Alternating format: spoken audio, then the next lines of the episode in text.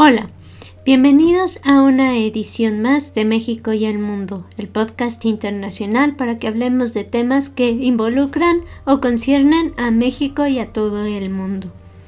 En esta ocasión, por lo mismo de que es un podcast internacional, quería platicar con ustedes sobre lo que está pasando en Ucrania.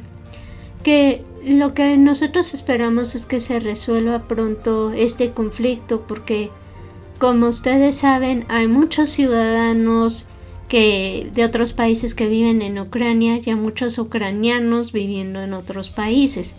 Por lo mismo, obviamente hay muchos mexicanos que viven en Ucrania y hay muchos ucranianos que están viviendo en México.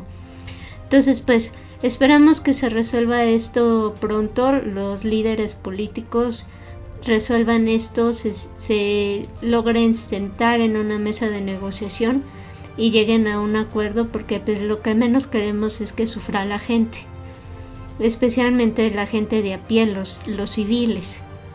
Así que pues esperemos que esto acabe pronto para que no se desmoronen tantas familias y sufra tanto la gente. Ahora cambiemos de tema porque no queremos nada más hablar de cosas tristes y vamos a hablar más bien de algo un poco curioso porque en esta semana se festeja el Día Mundial de las Enfermedades Raras. Así es.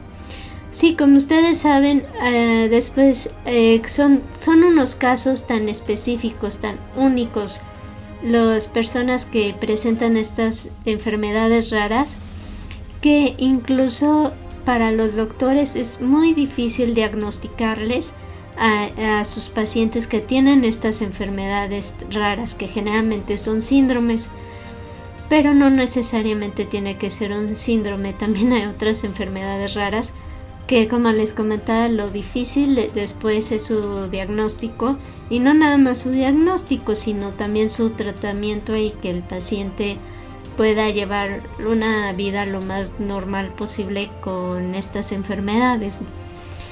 Así que pues esperemos que la medicina siga avanzando como lo está haciendo a pasos agigantados y se puedan ayudar cada vez más a estas personas que presentan estas enfermedades raras.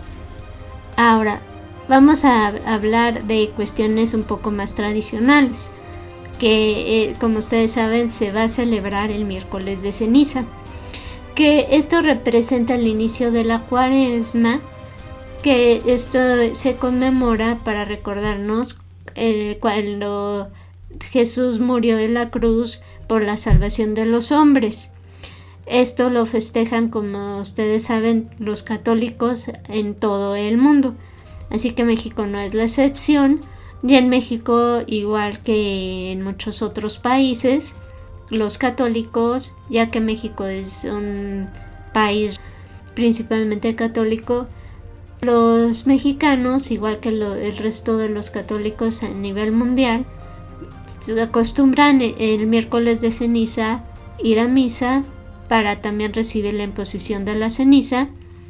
Y también se acostumbra a comer pescado ese día, igual eh, durante toda la cuaresma pero comenzando el miércoles de ceniza. Y esto también nos lleva a que van a comenzar las celebraciones de los carnavales.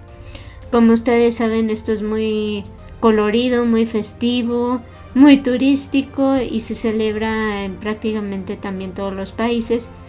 Como esto es México y el mundo, pues sí, en México, en varios lugares como lo es Mazatlán, como lo es Veracruz, tienen sus carnavales que ahora, gracias al proceso de desarrollo que ha llevado el coronavirus, se va a dar pie a que se puedan celebrar los carnavales aquí en México.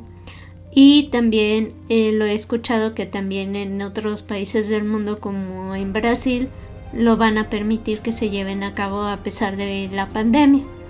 Entonces esperemos que esto resulte bien y no haya muchos contagios y la gente pueda ir a disfrutar de los carnavales. Muchas gracias por escucharnos. Queremos, como siempre, sus comentarios y por eso estamos al pendiente de lo que ustedes nos quieran decir en nuestras redes sociales. Por email, todo junto y con minúsculas en podcastmexicoandtheworld.gmail.com En Twitter en arroba México En el Facebook Podcast México and the World. Y en el canal de YouTube México and the World. Nuevamente gracias por escucharnos, espero que les esté gustando este podcast, que como les hemos comentado, esperemos que lo podamos ir mejorando para que les guste todavía más. Y por eso nos ayudaría mucho sus comentarios. Y nuevamente gracias y los esperamos en nuestra próxima edición. Gracias, bye.